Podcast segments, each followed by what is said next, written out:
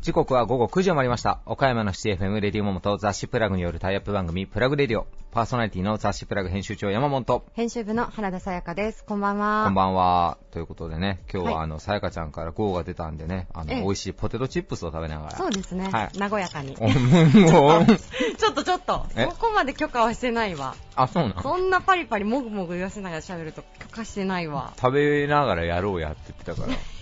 いいのかなと思って。合間にね。合間にね。あ合間？うん。あ、今すごい今香ばしい匂いしてきたわ、私のところにも。でしょう、うん最近ポテチの美味しさを再認識しようからな。ほんま美味しいわ、ポテトチップス。今更？一番美味いしいポテトチップスやいややっぱさ一番美味しいよ。薄塩じゃない？いや、薄塩、薄塩。ねうん、美味しい。何の話かな？行きましょうか。はい、行きましょう。はい。はい、えー、岡山地元リーダーたちの思考を探るバリアスリーダーのコーナーに移っていこうと思います。今回は我が社の進化論というテーマで皆さんにお話をお伺いしております。それでは行きましょう。今回のゲストは、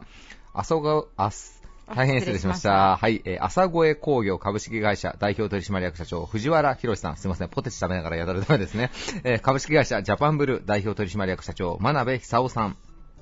株式会社ベティスミス代表取締役社長、大島康弘さん。高田織物株式会社代表取締役高田直志さん株式会社リファイン代表取締役荒木優也さん株式会社 KI リンク代表取締役池田光明さんです、えー我が社の進化論というテーマなんですけども、まあ、このコロナ禍どういうふうに企業活動していこうかというあたりを皆さんにお伺いしてるんですが、えーちょっと収録の時と放送の時で若干タイムラグがありますのでね、えーちょっと今の現状とは少し、えー見地が違うところでお話しいただいているかもしれませんが、えー参考になると思いますのでぜひ皆さんお聞きになってください、はい。はい、それではお聞きください。以上フリートークのコーナーでした Various leader produced by Plug Radio. 朝越工業株式会社代表取締役社長藤原博さんです。よろしくお願いいたします。よろしくお願いします。今回初出演ということでありがとうございます。はい。あのまずリスナーの皆様に朝越工業さんがまあどういう事業をされているのか、どんな製品をあの作られているのか簡単にご紹介いただいてもよろしいでしょうか？はい、えー当社はものづくりの会社でして、はい岡山で創業しまして、今年で57年目になります。でまあ、どういうものを作っているのかというと、まあ、多くがあパワーショベルのお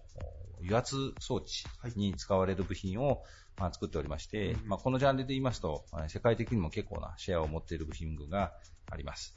で、まあ、作る作り方なんですけども、はい。まあ、まず一つえー大きなものが、あ鉄を溶かして、えー型に流し込んで、まあ、冷やして固めるという、えー鋳造という作り方と、えーもう一つ大きな柱として、え機械加工。これはあの機械が、刃物を使って金属を削っていくという、まあ、機械加工のこのまあ二つの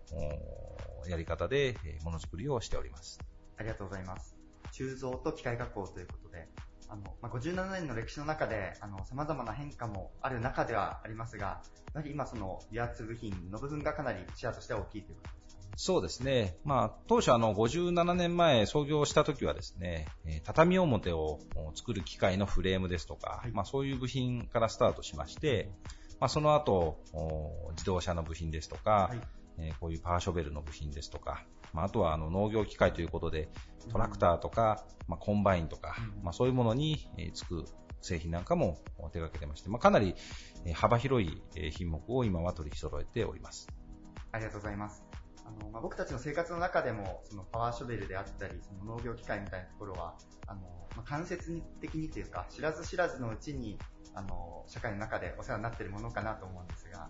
そうですね。まあ、やはりその、装置部品になりますので、まあなかなかその街中でこう、外から見て見えるという製品がほとんどありませんので、まあ、エンジンルームを開けてみたりですね、うんえー下から覗き込んでみたり、えー場合によってはもう外側の、えー外皮を全部剥がしてみないと、まあ、当社の製品が見えないので、まあ、なかなかこう知名度というのはあ高くないんですけれども、まあ、しかしですね、まあ、そういう製品がないとお逆に言うとパワーショベルは動きませんし、えー車止まることもできないということで、えー非常にあの、まあ、大事な部分を、まあ、我々が担当させていただいているのかなという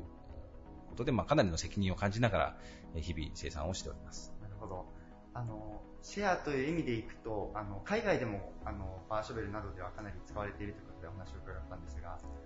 はい。まあ、あの、パワーショベルのシェアというのは、まあ、世界で言うとですね、日本のシェアというのは実は10%ぐらいしかなくて、えーかなりの部分が海外で使われております。で、まあ、そういう海外の製品にも当社の製品が最終的にはたくさん使われておりまして、まあ、製品によっては、本当2割、3割というような世界シェアがあるような製品もあります。うんうんうん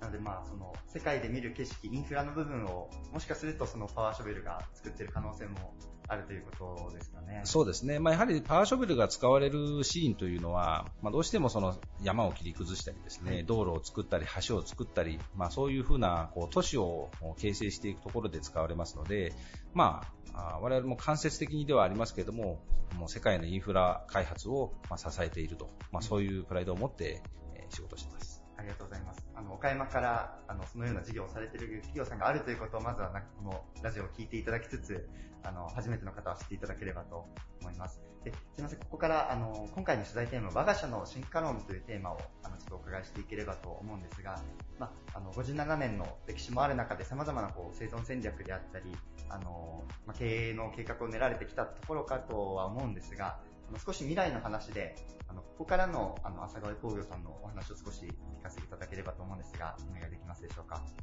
はい。まあ、あの、鋳造機械加工というのは、当然、あの、古くからある、まあ、製法にはなりまして、まあ、特に鋳造などは、あの、まあ、古くをたどれば、奈良の大仏とかですね、うんうんえー神社の盆栽とか、はいまあ、そういうものを作るのと、まあ、基本的には同じ作り方です。で、まあ、言うてみれば4000年前ぐらいから、まあ、あまり、その、やり方自体は変わってはいないんですけれども、はい。まあ、そこに、まあ、最近ではその分析装置であるとか、まあ、IT による管理とかですね、まあ、いろんなそういうハイテクな部分を追加していきまして、まあ、一見ローテクに見えるけども、実はハイテクとい。うのが、まあ、最近の鋳造になります。で、機械加工も、まあ、昔は手で削ってたんですけども、うんまあ、最近は当然プログラムをお組んで自動で削るようになりましたし、えーシミュレーションを活用して、えーまあ、いかにこう不良を減らすか、えーいいものを作るかというのに、まあ、邁進できるようになりました。うん。で、まあ、ものづくりというのは、まあ、一見するとこう機械とか、えーマシンというものが、まあ、なんかやってるような気がするんですけども、やはり、まあ、なんだかんだ言いながらも、まあ、人の職人技みたいなところが、あ未だに必要な、重要な部分がたくさんありますので、はい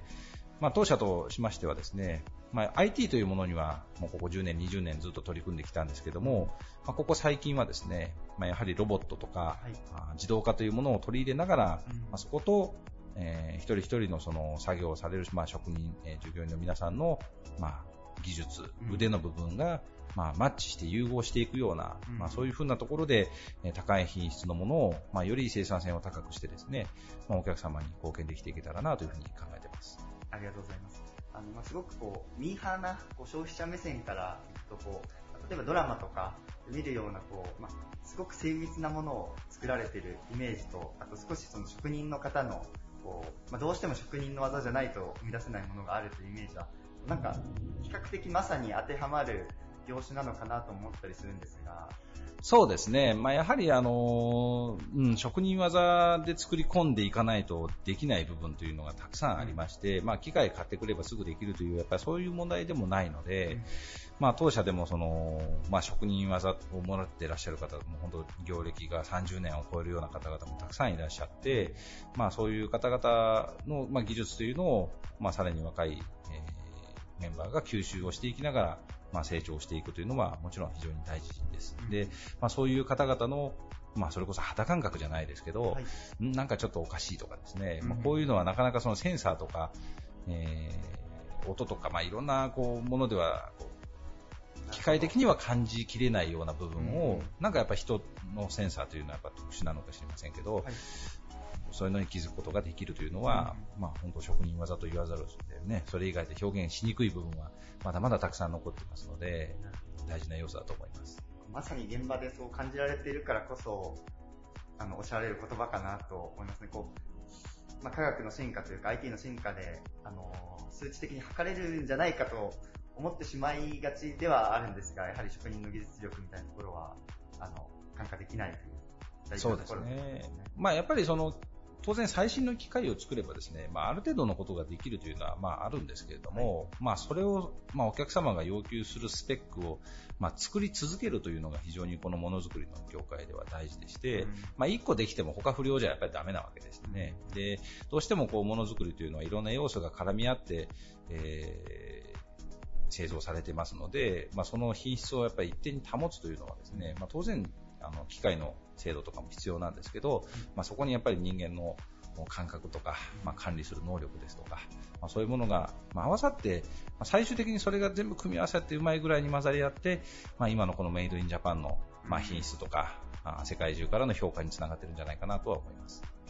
ありがとうございます。あの、最後になんですが、はいあの、ちょっと先ほど事前の取材の中で、あの、すごい工業さんの目指す、あの、テーマみたいなものとして、ものづくりのたすきというワードを少しお聞かせいただいたんですが、その部分少し最後にご紹介いただいてもよろしいでしょうか？はい。あの、まあ、我が社でもですね、もう3、4年前ぐらいからこのキーワードをいろんなところでえー話すようにしてまして、で、まあ、ものづくりはタスキリレーのようなものだというふうに考えてまして、まあ、我が社の中で考えても、まあ、材料を受け入れる部門が、あちゃんとした材料かどうかを、まあ、見なきゃいけない。で、それを、えー鉄を溶かす部門にえー渡して、で、そこが鉄を溶かして、え型に流し込んで固めて、え一つの製品の素材を作って、それを次の、え機械加工部門に、え渡して、で、機械加工部門が、ま、ミクロン単位の精度で機械加工を施して、ま、製品が出来上がると。まあ、社内で見ても、まあ、いろんな部署をこう通って、えー原材料が形を変えて製品になっていくというのがわかると思うんですけど、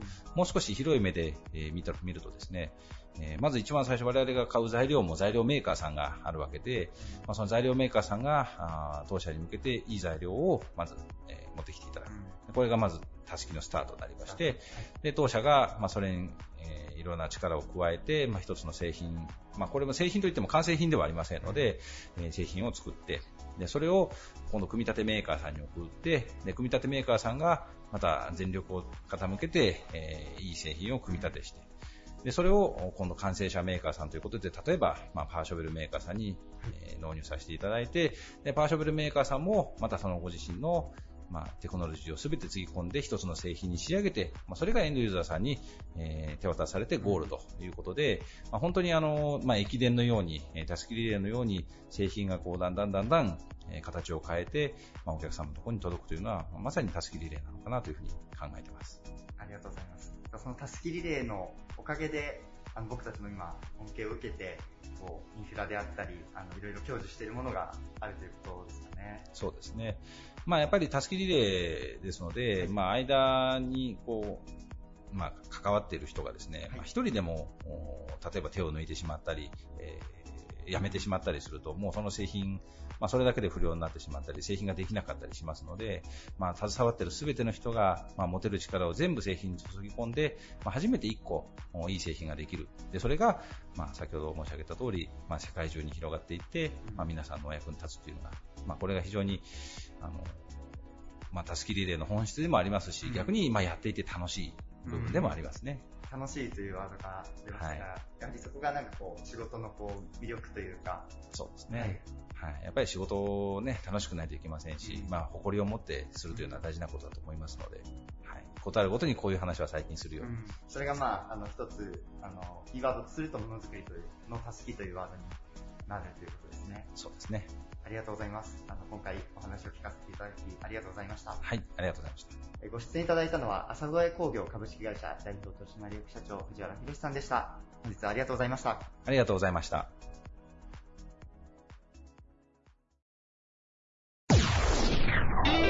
Various leader produced by Plug Radio. デニム、織物の製造販売や、桃太郎ジーンズ、ジャパンブルージーンズなどの自社ブランドを展開する企業、株式会社ジャパンブルー代表取締役社長の真鍋久夫さんです。よろしくお願いします。よろしくお願いします。えー今回冒頭で皆さんに、はいまあ、いわゆる3月、4月、5月あたりのコええロナ禍、ええどういった影響がありましたかということをお伺いしてるんですが、ジャパンブルーさんもやはり結構影響は大きかったんでしょうか？そうですね、もう本当に、まあ、3月はね、まだあの、うん、非常事態宣言前で、まあ、なんとかね、あの月内の、まあ、連休もあったし、まあ、そういう面では、えーへ例年と変わらず、まあ、結果的には過ごしたということですけども、社内の体制についてはやはりね、いろんなまあ状況下に置かれて、はい。まあ、いろんなルールを作ったりとはいいうことで、まあえー忙しくしましたね。うんでまあ、業績の方は4月、5月は本当にもう、えー低迷、低迷、低迷。低迷そうですね、はいもう今までに経験したことのないような、えーもう本当に身動き取れないような状態。はい。まあ皆さん方、どこもそうでしょうけどね、やはり、はいえーしたくてもできない状況の中で、うんえーただまあ、日々が、えー経っていくという形で、まあ実質にはやはり、えー5割、えー、いくかいかないかはい。というような状況でしたね。なるほど。はいジャパンブルーさんは岡山はもちろんですけど、ええ東京を含め、まあ、他県にも店舗展開されていらっしゃると思うんですが、やっぱり東京が一番こう顕著に影響が大きかったかなという感じですか？今でもやはり東京はなかなか戻ってこない。うんまあ、あの、京都、大阪にもありますけども、はい。まあ、えー、都心部でやはりインバウンドの需要も結構ありましたので、うん。まあ、そういう方々がやはりゼロですから、はい。えー今まあ、えー古典でもやはりインバウンドの方々の売り上げというのがやっぱり3割、はい。えーあるいはまあ、店店によっては5割近くあったと思うんですけども、うん。まあ、そういう方がまずゼロになる。はい。と。同時にやはりステイホームで、えー外出されないはい。ということで、まあ、物欲も、はい。えーまあ、食欲はあってもですね、物欲は低下している、する一方なので、はい。まあ、そういう面では都心を中心にやはり厳しい状況が続いたと。まあ、マシだったこと、この、お岡山、はい。えーあるいは小島においてもですね、はい。えーなかなかやはりお客様来てくれないということで、えーお店も休みざるを得ないとはいいう形で、かなりの影響がありましたね。なるほど。はいま。あ、いろんなメーカーさんにその生地の提供なんかもされていらっしゃると思うんですが、ええやっぱ他のメーカーさんもやっぱ動きとしてはもう一気にストップしてしまったという。そうですね、アパレルさん自体がやはりおお店を持っているところも、持ってないところも含めてですけども、やはり、えー商談もできない、えー次の展示会も開催できない、じゃあ、えー本当ならば3月、秋物の展示会で賑わったところが、まあ、それが、えースルーしてしまう。はい。えーひいては5月、6月に向けて、えーまあえー2021年の SS、はい春物の商談も始まる。えーまあ、対面での商談ができない。うん中でやはり、えー営業活動もなかなか、えー思うようにできないという状況ですね。なるほど。え今回の我が社の進化論というと少しえ。えよろしいんですけども、うんまあ、ウィズコロナの時代、ええ。ジャパンブルーさんはどういったふうに事業を展開されていかれるか。まあ、あの、いろんな業界でね、いろいろまあ工夫がされて、今までまあ経験したことのない状況の中で、えーまあ、えーリモートを含めてやらなきゃいけないことたくさんあると思うんですけども、はいまあ、我々はまあ、えー運営、経営していく中で、やはり、まあスマート経営、えーをやっぱり、えー必然的にやっていかなきゃいけないなと。まあ、その中で、えーものづくりの中ではやはり、えーエシカルなものづくり、あるいはあサステナブルを意識したものづくりと、はい。まあ、長く着用していただけるものということも含めてですね、はい。えーもう一度やはり、うんこの産地から、はい。えーものづくりの現場を、はい。えーリアルにはい。お伝えできるような形で、えーまあ、いいものをしっかりと買っていただく。はい。ような努力もしなきゃいけないし、はい。まあ、さっき言った経営についてはスマート経営、あるいは、まあえー事業部によってはコンパクトお的なものを、事業もですね、やっていかなきゃいけないと。まあ、とにかく必死でですね、えー手探りでやってる最中ですけども、何かヒントが出てくると思うんで、はい。えー私どもはやはり、えー大変な時期ですけども、また今期を、えーこの機会をですね、はい。えービジネスチャンスとはい。捉えて頑張っていきます。はい。そしたらまあ新しい事業、新しい商品がこれを機にまたそうですね。生まれるかもしれない。まあ、ぜひそうなってほしいですね。あの以前、ジャパンブルーさんからのリリースいただいて、多ええ。分ちょうどあの、ね、ジャパンブルーさんの工場見学なんかもできますよというようなことも計画されている中での、えあれだったんですけど、あちらもまだちょっと再開はもう少し。そうですね、まあ、県外からのお客様もあまり来られないので、やっとまあ土日を含めて、えー復活しつつあるというところでしょうかね。はいなる。最近ファッションの分野だと、あのね、世界のコレクションももうデジタルで配信みたいな形で、うん。まあ、いろんな変化が起きてるなというのは感じるんですけども。そうですね、まあ、もうそういった消費者、あるいはユーザーさんたちを巻き込んだ形のものづくり、あるいは見せ方、えー展示会、はい。えーファッションショー、含めた形で、えーまあ、興味を注ぐような仕掛けをですね、はい。えーどんどん打ち出していく必要があるというふうに思いますね。はい。まあその中でもやっぱこの小島というこうええ。産地がまあこれだけね、あるとそうですね、まあ、あの我々もそうですけども、まあ、下請けの工場さんも含めてですね、まあ、あの、ジーンズを塗ったところが、えー、防護服を塗ったですね、はい。そういった、まあ、事業の転換、まあ、それは一時的かもわかりませんけども、はい事業の転換を、おやらざるを得ないとうん。いうことでやってる工場もありますけどね。ど。えジャパンブルーさんもマスクを。え マス早ク。まあ、弊社、あの、生地がね、たくさはい。ん、まあ、供給できますので、うん。まあ、そういう面では、いち早く、まあ、マスクもですね、いろいろと、あの、作らせていただいたと、うん、いうことですね。はいあ、じゃあ、これからもマスクは多分結構定番になってくうるので。ん、そうでしょうね。まあ、あ、あの、うんファッションと兼ねて、はいまあ、また出していきたいなというふうに思います。はい。ありがとうございました。いえーゲストは株式会社ジャパンブルー代表取締役社長の真鍋久夫さんでした。ありがとうございましたあり。がとうございました。Various leader produced by Plug Radio. 国内初のレディースジーンズのメーカー。ジーンズ文化の創造を企業のミッションとし、ジーンズミュージアムも運営しています。株式会社ベティスミス、代表取締役社長の大島康弘さんです。よろしくお願いします。よろしくお願いします。お願いします。はいえー大島社長、今回テーマがですね、はい。我が社の進化論というちょっと行々しいテーマなんですけれども、はいえまあ、これはまず最初に、はいその今般のコロナウイルスの流行によって、ええ企業さんもあの様々なこう対応だったりとか、は、はいいあの、スタッフさんの働き方とかもええ変化させていらっしゃると思うんですけれども、はいそういったまあ対策について教えていただきたいなと。はい。はい。ベティスミスさんどんな感じでですね。はい僕らの仕事は、やっぱりこう、あのー、えー作業うんが多いんで、うんなかなかこう、テレワークというようなことはできないんですけどね。ただ、その、僕らも、ここら辺に施設で販売というはい。ところがあるんで、でその販売というところで、あの、密を避けるうん。ということではね、あの、まあ、アウトレットのお店だとか、まあ、普通のお店とか、普通のお店はおかしいですけど、こうプはい。ロパーショップ、はい。そういったところに、まあ、コロナ対策のうね、ん。をやったり、それとか、あのーこうやっぱ密を避けるっていうんで、えええで、あの、量、物量をね、3分の2ぐらいにしたあんですね。あうん。で、それをね、あのー今出荷スペースがあるんですけど、はいそこがね、あの、ドーム状になってるんですー。ね。はい、はい。で、そちらにね、あの、商品を移して、うん土曜日曜は、あの、ドームマルシェっていうね、はい。あのーまあ、密を避けて、こううんみんなが楽しめると。うんで。そういうね、スペースを作ったんです。うんはい。屋外なんでええ、すごい、こうね、換気というか、そうですねそういった面でも心配ないですもんねそうなんで。すよ。屋外で、ちょうど屋根がついてるんで、はい。で、もともとはね、ここ出荷場なんですよ。もともとというよりは、あの、普段はね、出荷場なんですよ。で、その出荷場を、あの、転用してというか、はい併用して、うんそういうことを始めたんうですんね。はい。ドームマルシェ。と5月の確か19日から、えー、5月の16日から。5月の16日からですね、開催されはいて、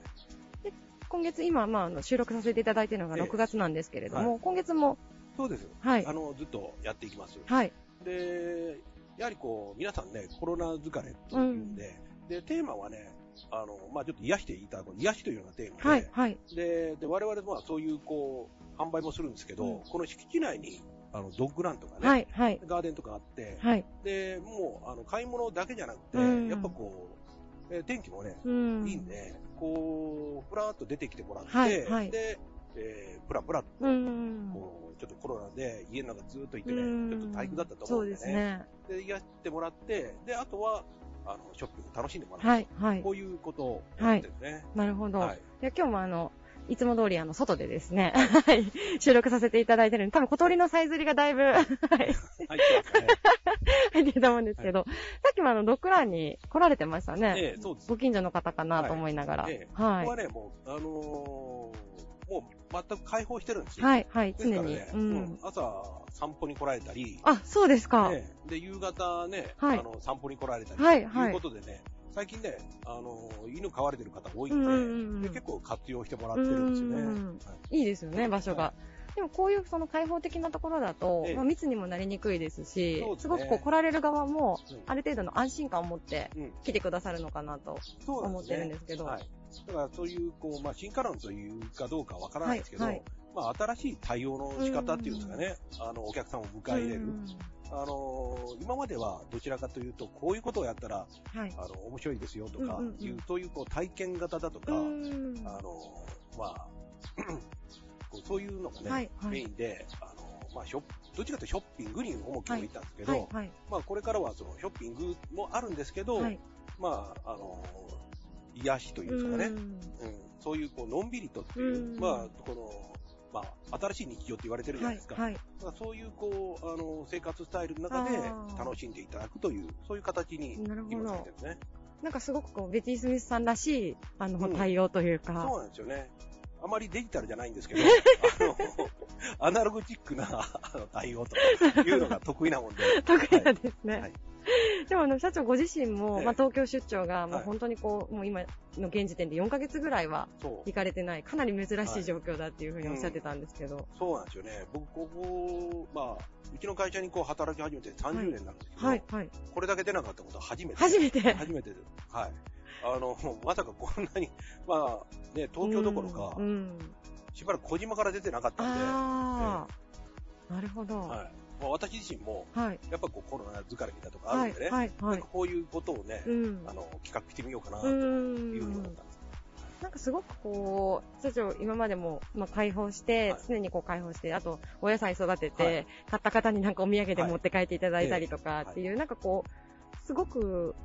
いい、ゆるさというか、そうですね。まあ、なんていうか、せっかくあるスペース、うんこれをね、まあ、我々有効活用して、はいそれがこう、お客様に喜んでいただける、こう、イベントだとかね、うん。そういうスペースだとか、うん。になればね、いいなと思って、うん。ずっとこうやってるんですよね。うん。いや、ありがとうございます。はい。その、進化論っていうことで言ったら、えまあ、それこそその、ベティ・スミスさんらしい対応だなってすごくお聞きしてて思ったんですけど、はい。それこそあの、ジーンズミュージアムも、ええ。まあ、もちろん大島社長の代にはい。なられてから作られたものだと思うんですよ。はい。ええ。ああいったものも、その、取り組みとしては、ええ。かなりこう、面白いというか、そうですね、はいあの、ミュージアムを作ったのは、はい実はうちの父親なんですよね。そうなんですか。うんうちのね、父親が、はい。あの、ジーンズの、やっぱ草創期の一人なもんで、んで、えー、まあ、これ2003年に作ったんですけはい、ど、はい、まあ、その当時はね、何もこう児島こう国産ジーンズ発祥の地とはい言。われてましたけど、何はいもシンボルチックなものうですとか、んまあ、小学生の勉強する場がなかったんで、はい、はい。で、あの、私ども父親と、それとあの、えー皆さん関わってる人たちにはい。いろいろご協力いただいて、はい。小学生の兄弟というので作ったんで。すよ。ああ、なるほど。はい。で、それがね、あのーどうですかね、あの、一般の観光の方うんうんうんも来られるようになったんで、うんそれで、それに伴って、あのーえー父親がなんか、こう、喜んでもらえる考えたらということがきっかけで、うん。あの、オーダージーンズを始めたり、ははははそれとジーンズ作り体験を始めたりとか、はい、はい。そういうことで、あの、ちょっとずつこう、なるほど。考えていったんですね。はあはあはああ最初はじゃあそういったきっかけがそうなんで、す。はいでもすごくこう地元の、まあ、小学生の方のためにというか、はい、そうなんですそういった部ね。分があって始まったものなんですね。そうですねんはいでもなんかこの先もこう、大島社長のその独自のなんていうんですかね、はいゆるさというか、あの、はいゆるさ、はいすごくいい意味で、あはいの、そういうなんか取り組みっていうのがなんかこれからも増えていったらすごく楽しみだなと。そうですねはい。あのーそれまではね、はい我々、あのーまあ、このエリアのみんなだそうだったと思うんですけど、はい。やっぱここら辺をね、作るだけで、うん。作って作るだけで作って、うん。まあ、外に販売に行くという、うんこういうスタイルだったんですね。で、まあ、ミュージアムを作って、うんそれと観光の方も来ていただけるようになって、うんそれそういうことで、こう、お客さんに来ていただいてる、お客さんに来ていただけると、こういう、こう、あのーことになったんですね。はい、はい。で、そこからこういろんなことをね、また我々もこう発信していける。うんあのーまあ、世の中になかったものと言ったはいら変かもしれないですけど、はい。い、や今までこうこう、なかった商品なんかをね、あのーどんどん提供できたらなと思ってますね。でも本当にあの、こ、こちらのこう空気感というか、はいまあやっぱりあの、来てもらわないと絶対に伝わらないことだと思うので、そうですね。なんかそういうのも含めて私はこう、ベティスミさんをこう感じてもらいたいなっていうのは、割とあの、来るたびにはい、すごく思うんですよね、あ勝手に。あ、はいありがとう、その通りです。いや、まさにその通りで、はい。まあ、販売ということではね、はい今、あのーまあ、新カロとかということからするとね、はいネット販売というそうですね。うんまあ、どんどんこう増えて、うん我々も増えてくると思うんですね。でも、あの、ここに来なきゃ体感できないとかね、うんでそういう世界観だとか、そういったものは、やはりここで表現して、はい。で、みんなさんに体感してもらいたいというふうに思ってうるんですよ。ん。いや、もう本当まさに世界観ですね。はい。ベティスミさんの、まあ大島社長のこの空気感と世界観も一緒に体験してもらいたいなって、はい。はい、思います。はい。はい、ありがとうございますい。え、ありがとうございます。はい、えー本日のゲストは株式会社ベティスミス代表取締役社長の大島康弘さんでした。ありがとうございましたどうも。ありがとうございました。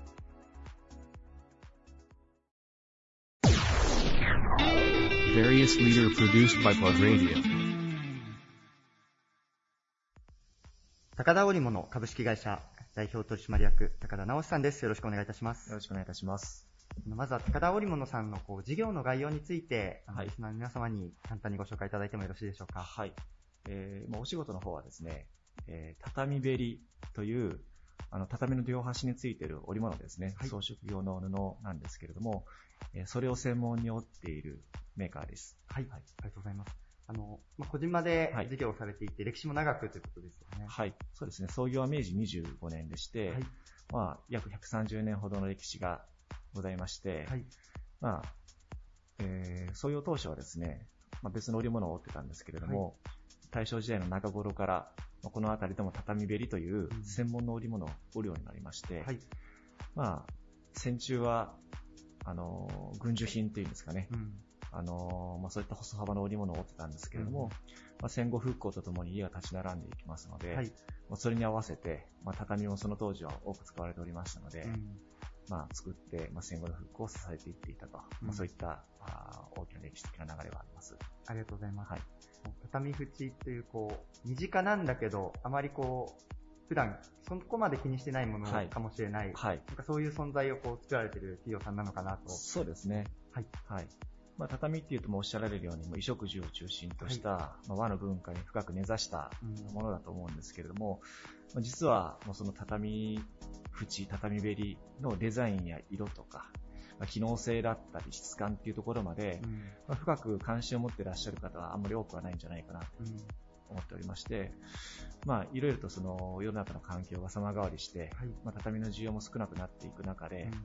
まあ、他社さんとの差別化だったりとか、あるいは畳べりの可能性とか多様性っていうものを広げていくためには、まあ、どうしていったらいいのかなっていうことを、うん。まあ、模索しながらですね、まあ、今日までやらせて、いただいてきました。あの、近年でもその模索される中で、はい。その、まあ、デザインのバリエーションであったり、はいあの、また、様々な利用方法みたいなところも、あの、提案されてこられたのかなと思ってるんですが、はい。そのあたりも少しご紹介いただいてもよろしいですか？そうですね。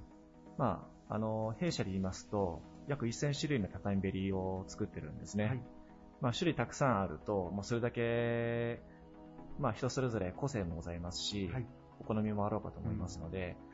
まあ、そのお客様に合ったものをご提案することができるという部分はありますし、やっぱり気に入っていただく畳べりの場合はですね、うん本当にお客様も喜んでくださって、はい。まあ、部屋のイメージも変わるとうん。言ってくださるんですね。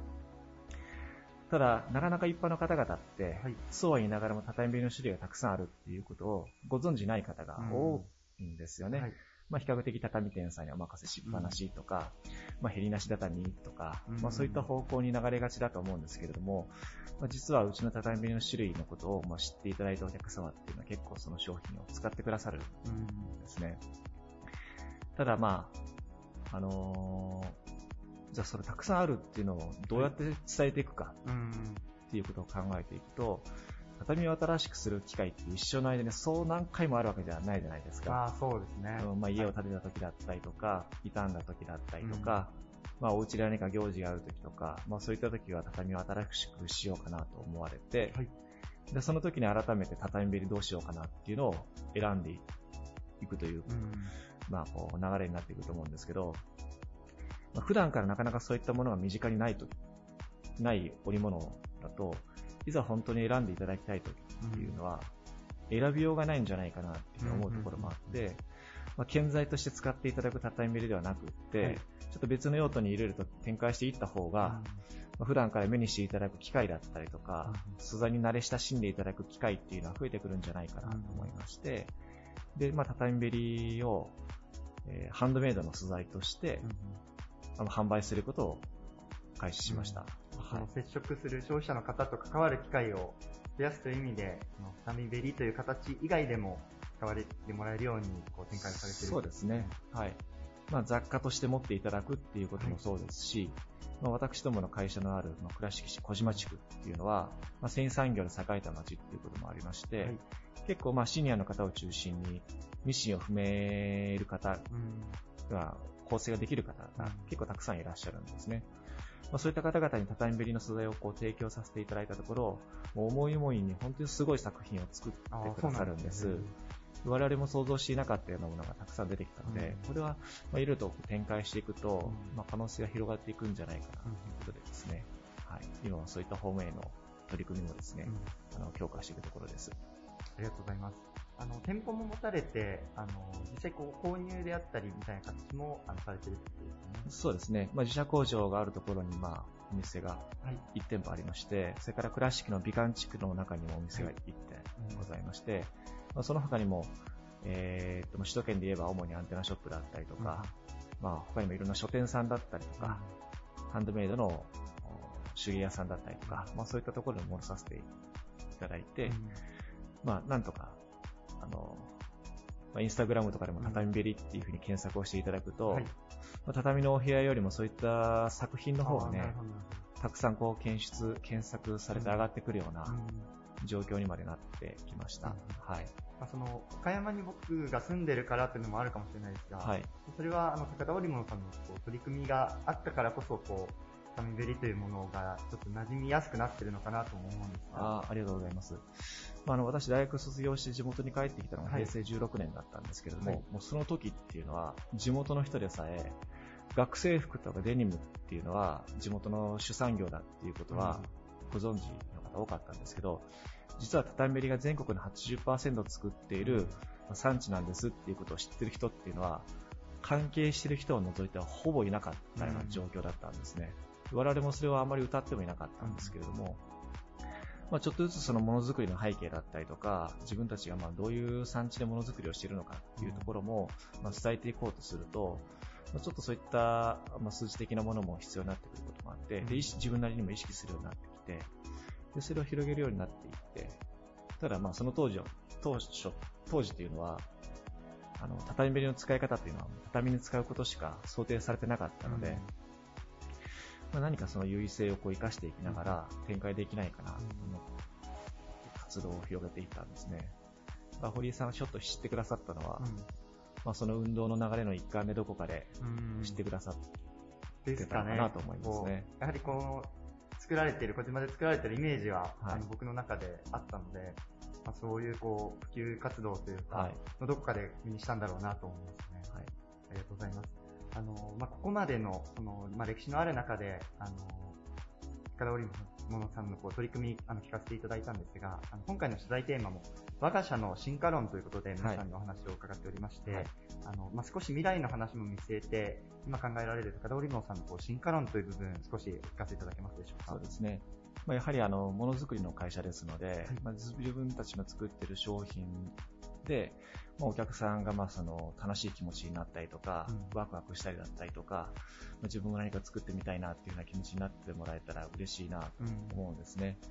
で、今までその畳べりっていうのは建材ですので、まあ、問屋さんだったりとか、畳屋さんに届いて、畳屋さんが畳を作らないと一般の方々に届かなかったものなんですよね。なので、まあ、こういうまあお店とか、もう対面の販売だったりとか、より消費者の方々と近いところで、まあ、PR をしていくっていうこと、うんまあ、ものづくりの一番の醍醐味っていうのは、やっぱり使ってくださるお客さんが、喜んでくださる姿を見ると、次の開発意欲っていうのも湧いてきますので、うん。まあ、そういうお客さんとより近いところでものづくりができたらなと思ってます。で、まあ、逆にクレームをいただくときもね、目の前にいらっしゃるお客様にご意見をいただくわけですので、うんまあ、より背筋が伸びるというか、真摯にものづくりをしていかなければいけないなというか、そういうふうな気持ちにもさせてもらえると思うので、まあ、そういうこうより近いところで、いろんな方々に畳べりをしていただくような取り組みをしていけたらなというふうに思っています。あの、ここまで、今までもかなり取り組まれてきたところではあるんですが、そこをさらにこう、消費者の方と接する機会を増やすために、こう、展開をされていくという形ですか、ね、そうですね。はい。なんかこう、今事業としてこう、新しく取り組まれようとされていることがあったりすかそうですね。まあ、今も基本的にやろうとしていることっていうのは、はいまあ、その、まあ、知っていただくための取り組みですよね。うんで、基本的には対面販売っていうのは結構大切にしてきてたんです。それは素材の質感を感じていただくっていうこともそうですし、あの、意外とその畳べりの素材は可愛いだけれども、これど、うん何に使ったらいいんだろうっていうお客様もいらっしゃるのも正直なところで、まあ、だからこそ、まあ、売りっぱなしにせずに、きちんと対面で商品のことを説明していきながらユーザーさんを増やしていきたいなっていうことをやってきてたんですけれども、まあ、最近はまあ新型コロナウイルスの影響もあったりして、なかなかお店の方とか、まあ、倉敷の方にお越しくださる方も、うん以前のような感じがなかったりするので、まあ EC サイトの方も充実させていきながら、はい。まあ商品の魅力と、うん。それから用途の多様性っていうんですかね、まあ、そういったところは発信していきたいなと思ってます。まあ、その EC も使われて、こうさらにこう、その、タミエリが広がっていくような取り組みを、はい。どんどん加速させていくということですね。そうですね。はいありがとう。ございます。はい。あの、ぜひ皆様も、あの、まあ、EC サイトも含めて、あの、手に取っていただけるように、ちょっと一度探してみていただければと思います。ご出演いただいたのは、高田織物株式会社代表取締役、高田直さんでした。ありがとうございました。ありがとうございました。Various leader produced by Plug Radio. モード専門ブランド古着の買取販売を手掛けるディファイン岡山を運営する会社です。株式会社ディファイン代表取締役の荒木優也さんです。よろしくお願いします。よろしくお願いします。えー、3、4、5月あたりの、まあ、コロナ禍と言われるあたりなんですけども、ディファインもグループ的にやはり影響はありましたか？そうですね。やっぱりあの、お店を、まあ、経営してるんで、まあ、来客はもうほとんどないような状態までうんいましたね。特に、まあ3月は全然だったんですけど、4、5と結構大変でしたね。うんやっぱオンラインの方も同じようにちょっとこう鈍る感じでしたか？そうですね。オンラインも本当に結構半分になってはないですけど、まあ、20%、30%減とか、まあ当たり前のように下がりましたね。やっぱ夏ぐらいからでもちょっとずつはこう持ち直してくるというか。そうですね。はいまあ少しは変わってきましたけど、まあまだまだ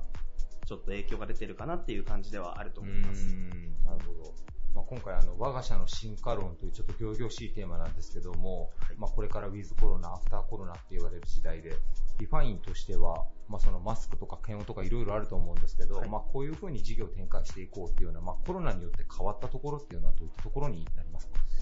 そうですね。なんか根本的にやっぱりこう消費が落ちてるっていうところがもうあるんで、まあなんかこう、何でもかんでも買い取って売るっていうような感じにはならないというか、まあなってこないのかなと今後ももちろん思うんで、まあやっぱこう厳選して、まあ多分もともとうちの事業自体がそういうのが多いんで、うんあまり変わるとこはないのかなと思うんですけど、うん、まあ変わらずいいものをこう売っていけたらなとは思ってます。あじゃあ、まあ、いい意味で、こう、何でもかんでも買い取るっていうよりは、ちょっとそこは、ハードルが少しちょっと一歩上げてというような感じになるかなという。まあなんかこう厳選されて、なんかいいんじゃないかなと思うんですけどね。ああ、はいもう物自体が。はい。なる確かにリファインさんね、扱われてる商材って、どちらかといえばもうハイブランドでも本当にいいものとか、なんかコレクションラインのものとか、結構レアなものが多いですもんね。そうですね。なるほど。逆にじゃあもうその何でもかんでもやってるようなところがちょっと淘汰されていくような時代にもなってくるんですかね。ね。やっぱり、なんかそこにこう行く意味じゃないですけど、うんなんかこう、なくなったら結構まずそうですよね。なんとなくやってるみたいなところは、ちょっとさすがに厳しいんじゃないかなと。まあ当たり前ですけどね。なるほど。まあ、コロナで人の動き自体はね、少し、まあ、なくなったと思うんですけど、はいこういう時になったら、やっぱりその、売りに来る方っていうの人数っていうのはこう増えたりするもんなんでしょうか？そうですね。多分、買い取りは、それこそオンラインの買い取りが強い会社さんとかはすごい伸びたって聞きますし、へうちは結構店頭買い取りもオンライン買い取りも半分半分ぐらいなんですけど、まあ少し減ったかなぐらいで、うん、まああんま変わらずぐらいの感じではあったんですけど、うん本当はなんかでもすごい買い取りを伸ばすいいタイミングだったのかもしれないですけど、うんなるほど。やっぱ全国的にはこうやって大きな不景気が来た時にはやっぱ皆さん物を手放すみたいなマインドにやっぱなるんですかね。結構やっぱり飲食の方とか、飲み屋さんとか、まあブランドいっぱい溜め込まれてる方とかがおられたと思うんで、そういう人は多分、こう、質屋さんのようなところに持っていかれたりっていうのはすごい増えたって聞きますけどね。でも逆にそうなるとこう、二次市場に商品がたくさん出るんで、消費者の方は実は買いやすくなったりっていうこともあったりするんですか？ね。多分それで若干やっぱりこう、なんていうんですかね、特にもうロレックスだったり、場合でも下がったりとかコロナってしてしまったんで、まあその時に買える人というのはなんか強いですけどね。なるほど、なるほど、なるほど。うん。みんなやっぱりでも消費は結構控えてたと思うんで、はい。本当に一部の人ですよね、その時強気にいろんな変えたりとかっていう人は本当に。お店開けられてて、岡山は幸いのことにそこまでそのコロナ感染者の数っていうのも、まあ、そんなに多くはなかったと思うんですけど、それでもやっぱ街の人通りっていうのは、もう目に見えて落ち込みましたか、この表町界は。そうですね。なんかマンションからこう歩いて通勤してるんですけど、はい誰にも会わなかった人が 道で、あれ、昼とかに。ですね。完全ゴーストタウンゴーストタウン化してましたね、一時期は。本当特にゴールデンウィークとかは、ゴーストタウン化してた気がします。トレードからこう、ロフトの間で、天満屋さんの間とか、誰もいなかったりとかしましたけどね、なんか一時期。お店自体は閉められはしなかったんですか？リファインに関しては。短縮したりとか、まあでも一日閉めたりとかは臨時でありましたけど、まあでも、ずっとやってましたね。はいなるほど。後ろのコンビニさんが閉まった時はさすがにうちも閉めないといけないかなと思ったんですけど。コンビニも閉められましたかましたね。まあ、でもこれから、まあ、ウィズコロナ、アフターコロナ言ってますけど、どうでしょうか、今年残りもうあと半分ぐらいですけども、2020年は何かこうリファインさんとして、まあ、こうしたことに取り組んでいこうというようなことはありますか？そうですね。まあでもあの、買い取りは引き続き強化していきたいっていうのと、まあ少しなんかこう、業態違うようなそのリユースだったりとか、まあショップだったりの展開をするのもありかなというか、まあ分散していくというかじゃないですけど、うん、それは考えてますね。やっぱでもそれは、パラクさんの場合はもうファッションっていうくくりの中でっていう感じですか？今のところはそうですね。。はい。今のところはそのくくりで、あの、ちょうど7年ぐらい会社がなるんで、まあ3年、まあ10年はこの同じようなことやりたいなってあったりしたんで、まあ結構コロナに負けずじゃないですけど、うんやろうかなと思ってます。なるほど。はいじゃあ、ひょっとしたらまた違う形の新しいショップが、そうですねね。、近々できるかもしれないということで。はい。はい。頑張りますね、皆さん、あの、リファインさんのショップの方もチェックしてみてください。ゲストは株式会社リファイン代表取締役の荒木優也さんでした。ありがとうございました。ありがとうございます。Various leader produced by Plug Radio. 株式会社 KI リンク代表取締役の池田光明さんです。よろしくお願いします。よろしくお願いします。お願いします。えー池田社長、今回テーマが我が社の進化論ということで、はい。こちらまずあの今般流行しているあの新型コロナウイルスのはい例えば感染症対策であったりとか、はい。はい、流行に対する対応をどのようにされていらっしゃるのかというのを、ちょっと具体的にできたら教えていただきたいのですが。そうですね。はいあの、当社フィットネスジムということもあって、はい一番最初にクラスターが発生したと言われているような、あのー状況でして、ええ。例えば屋形船とか、はい。えースポーツジムとか、うん。まあ、飲食店とか、うん。っていうのが言われている中で、スポーツジムには行かないように、うん。と、まあ、総理大臣自らあー発言されたような状況で、はい。まあ、かなりえー影響を受けてます。うん。えーまあ、その中で、えー例えば消毒であったりとか、えーマシンとマシンの間についたてをパーテーションを設けるとか、えーまあ、本当にありとあらゆる対応を迫られているとはい。い。う中で、うん。えー緊急事態宣言の時は当然、えー閉館もうんしましたし、えーということで、まあ、本当にこう、まあ一番とまでは言わないですけども、ええ。かなり影響を受けている状況なのかなと思うところですね。でまあ、緊急事態宣言が終わってからオープンした後も、はい。えーまあ、マスクの着用を会員さんに必須にさせてもらったりとか、あとは、まあ、なるべく会話をするとどうしても飛沫が飛ぶということで、まあ、館内での会話をお当面の間禁止という形にさせていただいて、まあ、館内のお BGM を切って、えーシーンとした中で、はい。えー やって、まあ、それで会話を抑制してるとかっていう形もしてるんですけどもはは、はうんまあ、常にこう緊張感を持ちながらうん。というところではあります。うん。はい。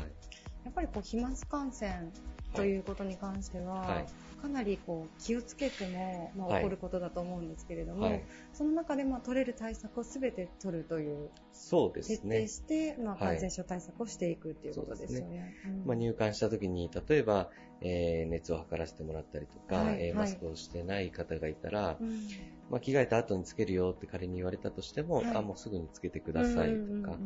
うんアルコール消毒してください。うん。えーまあ、マシンの消毒は、まあ、お客さんにも当然していただきますし、はい。でスタッフももうずっと、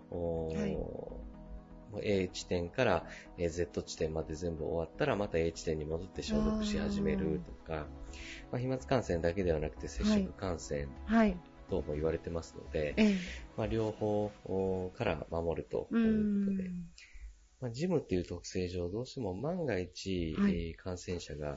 えー利用しているのが発覚したとはいなった場合に、まあ、これは本当フィットネスジムの特性上なんですけど、その個人が特定できるんですよね。はい。で、特定ができる。で、カメラ。防犯カメラを遡っていくこともできるとなったときに、あの、誰と誰が、えーおしゃべりをしていたとはか、ははえーまあ、濃厚接触の可能性がある方全員に電話をして、うん。えーまあ、保健所に行ってもらってとかっていうことを考えたら、うん。まあ、本当にこう被害がすごく広がりやすいというか、ん。飲食店とかね、満員電車とかよく言われますけど、これって個人特定できないじゃないですか。そうですね。だからクラスターは発生しようがないんですね、うん。そういうところは。でもジムっていうのは、えー一人感染がいれば、うん。電話番号もわかるし、うん。利用履歴もすべてわかると。いうことで、まあ、騒ぎになりやすいというか、うん。まあ、だからこそ逆にそうあってはならないということで、まあ、常に本当に気をつけながら細心の注意を払って、まあ、消毒等々をやっているという形ですね。なるほど。い、や、ありがとうございます。あの、スタッフさんも、このいつもの業務以上に、はい。まあ、そういったその、まあ、例えば消毒であったりとか、本当にこう、お仕事としても、作業内容としても大変だったと思うんですけど。そうですね。ん。あのー作業が増えたというよりは、い。今までやっていた作業がなくなって、はい新しい消毒作業が増えたっていうこともあって、はい。というのが、まあ当社の場合は初心者のお方が非常に多くいらっしゃるので、初心者の方っていうのはジムに来てトレーニングをする、そのトレーニングのやり方がわからない方が多いので、今までは、コロナの前までは、うん。とにかくお客様にしっかり話しかけて、で話しかけてトレーニングのやり方をお伝えする。うん。でまたは食事等々お話を聞いて、うん。食事のアドバイスをするとか、まあ、そういったことを会員さんに無料のサービスとしてやっていると。でここに注力していたんですけども、はいまあ、コロナになると、やはりこう話しかけるということができなくなるので、まあ、あくまでも場所だけを提供しているとええいうええ形ですね。ですからそのコミュニケーションを取るうー時間がなくなった分、うんその時間が丸々消毒作業に当てられているというようなイメージですなね。るほど。はいじゃあ、スタッフさんのこう、業務的にも結構な変更が。そうですね。なので、例えば人と触れ合うのが好きとか、ねトレーニングをお教えするのが好きとか、はいはい。えー人に喜んでいただきたいとかってうん。いうところをモチベーションにやっているスタッフなんかは、まあ、非常にモチベーションが落ちやすい状況ではありますね。はい。本当にこう、まあ、はあの、出勤してから体験するまでずっと消毒をしてるような、はいはい。あーイメージですので、うん。しかもこう、レシオさん、そういった意味でもすごくいいスタッフさんがはい。揃ってらっしゃったと思うんですよ。めちゃくちゃもう感じも良くて、はい。はいイケメンと、はい。あの、可愛い方とっていう、その、そこの部分がこうなくなるっていうのは、うん。もちろん利用者の方にとっても寂しいことかもしれないんですけど、はい。スタッフさんご自身もやっぱり寂しいですよね。そうですね。うん。なので、まあ本当にこう緊急事態宣言の少し前から、はい。まあ今日に至るまではい。ですけども、どうしてもこう、ちょっとね、こう、はい本当にこう、モチベーション100%でという全員が、あーそういう状況では、なかなかいかなかったりとか、うんうんそうですね。まあそういう意味では、マイナスの影響はありましたね。なるほど。はい。でもあの、レシオさん、そういったまあ状況の中でもはい、もともともあの YouTube チャンネルということで、はい。あの、アンナさんだったりとか、はい、あの、渡辺さん、トレーナーの方々が、はい。こう、たくさん発信を頻繁にされてらっしゃったと思うんですけれども、はい。そういったチャンネルはもう継続して。発信を続けていらっしゃったということですかね。も今まで以上に更新頻度を上げて、はい、はい、まあ、先ほどお伝えした通り、お客様とコミュニケーションする機会がなくなった分、はい。まあ、動画を通してコミュニケーションを図ろうというところもありましたし、はい、えーまあ、その分時間ができたとうんいうこともありましたので、まあ、とにかくこのタイミングで、うんえーたくさん動画を作成して発信していこうというところですね。まあ、そういう意味ではチャンネル登録者数はかなりえー増えましたね。あそうですかコロナ禍の中で。はい。それはでもあの、マイナスの面ばかりではなくて、やっぱりこの新しい形での発信というか、コミュニケーションの仕方まあ本当にここぞというタイミングで、そこに資本と、まあ、リソース投下していってるような状況ですね。なるほど。またちょっとこれはまた余談になるかもしれないんですけど、池田社長ご自身のこう、チャンネルがあるっていう。そうですね。はい。あの、ビジネスモデルチャンネルといって、私が毎回こう経営者をゲストに招いてお話を伺ったりとか、はい。えーまあ、いろいろなビジネスモデルを取り上げてそれを解説したりとか、あと私が普段ジムで行っているマーケティングの方法について、例えば Google マップの対策で MEO 対策というものがあるんですけども、この MEO 対策について、えー、深掘りしてお話をしたりとか、まあ、様々なこうビジネスに関わっている方、えー、はい、またはこれから、えー、起業しようと思っている方に対して情報を配信していると。まあ、結果的にそれで経営者の方、経営者予備軍の方が視聴者として集まってくることで、はい、まあ、将来的に当社がえ広げようとしているこのフィットネスジムのフランチャイズ事業というところに、まあ、少しでも共感してくれるような方が現れればいいなということで発信していってるんですけども、はい、まあ、まだ始めて3ヶ月ぐらいですけども、はい、まあ、早速問い合わせがあってお話を伺いたいとか、そうですか。ということで、まあ、先日フィットネスジムの立ち上げについて、えー、聞きに来られた方がいらっしゃる。とか、まあ、今はこう YouTube はかなりそういった意味では、企業の、企業が何をやってるか、うん、で、これからどうしていきたいかっていうことを発信するツールとしては、必須になってくるのかな、そうですね。はい。あの今収録させていただいているのが7月の2日で、はい、ちょっと放送日とは多分タイムラグがあるんですけれども、はい、またこう放送のタイミングで、先ほどの YouTube チャンネルだったりとか、はい、はい、あの、レシオさんのこうジムの YouTube チャンネル自体も、はい、あのどういう発信をされているっていうのが楽しみですね。はい、そうですね。はい、本当にこう日々研究をしながら、はい、えー、YouTube のチャンネルのアナリティクスを研究して、うん、えー、これをもっとこうしたらいいんじゃないかということをやってますね。なのでまあそういったことを私が結構オタク的な感じで YouTube 研究してるので、はいはい、あのまあ周りの経営者の方がそれを見て、はい、でうちも YouTube チャンネル作りたいんだけどとか、はい。えー、うちも撮影したいからちょっと教えてくれないかとか、うんうんうんうん、あということで、まあ、動画のコンサル事業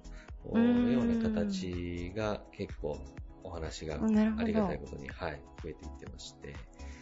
はい。まあ、様々なチャンネルの作成の依頼が今来ているという状況ですね。それはまたちょっとこう、レシオさんのこう本業というか、事務の部分とはまた違いますけれども、はい、それはそれでこう、今の時代に合った、新しいこうサービスというか。これすごくシナジーがあって、えー要は企業がマーケティングとして動画を使って発信していくと。はい、でそこで、えー、自社としてまずは成功事例を出して、で、当社はこういう形でチャンネル登録者数が増えて、結果、うん、えー、当社の商品が、うん、まあ、当社の商品はフィットネスジムなので、そこに入会が増えましたよと、うん、ジムのファンが増えましたよということをお伝えすることで、じゃあうちも始めたいと、いうことにつながっていってるんですよね。で、その始めた方が今度成功事例を出すと、あなるほど、動画マーケティングでこういう成功事例の出し方、こういう成功の仕方もあるんだなということが分かれば、はい、今度はその成功をまたうちのジムのチャレンジにつなげていくということもできますので、本当に相乗効果で、はい、えー、この動画事業と、はい、フィットネスジムの事業と、で、いい感じで今進んでいってるな。いいスパイラルですね。そうですね。なるほど。ちょっとまた次回のラジオでもぜひちょっとご紹介を引き続きよろしくお願いいたします。はい。はい、本日のゲストは株式会社 KI リンク代表取締役の池田光明さんでした。ありがとうございました。ありがとうございました。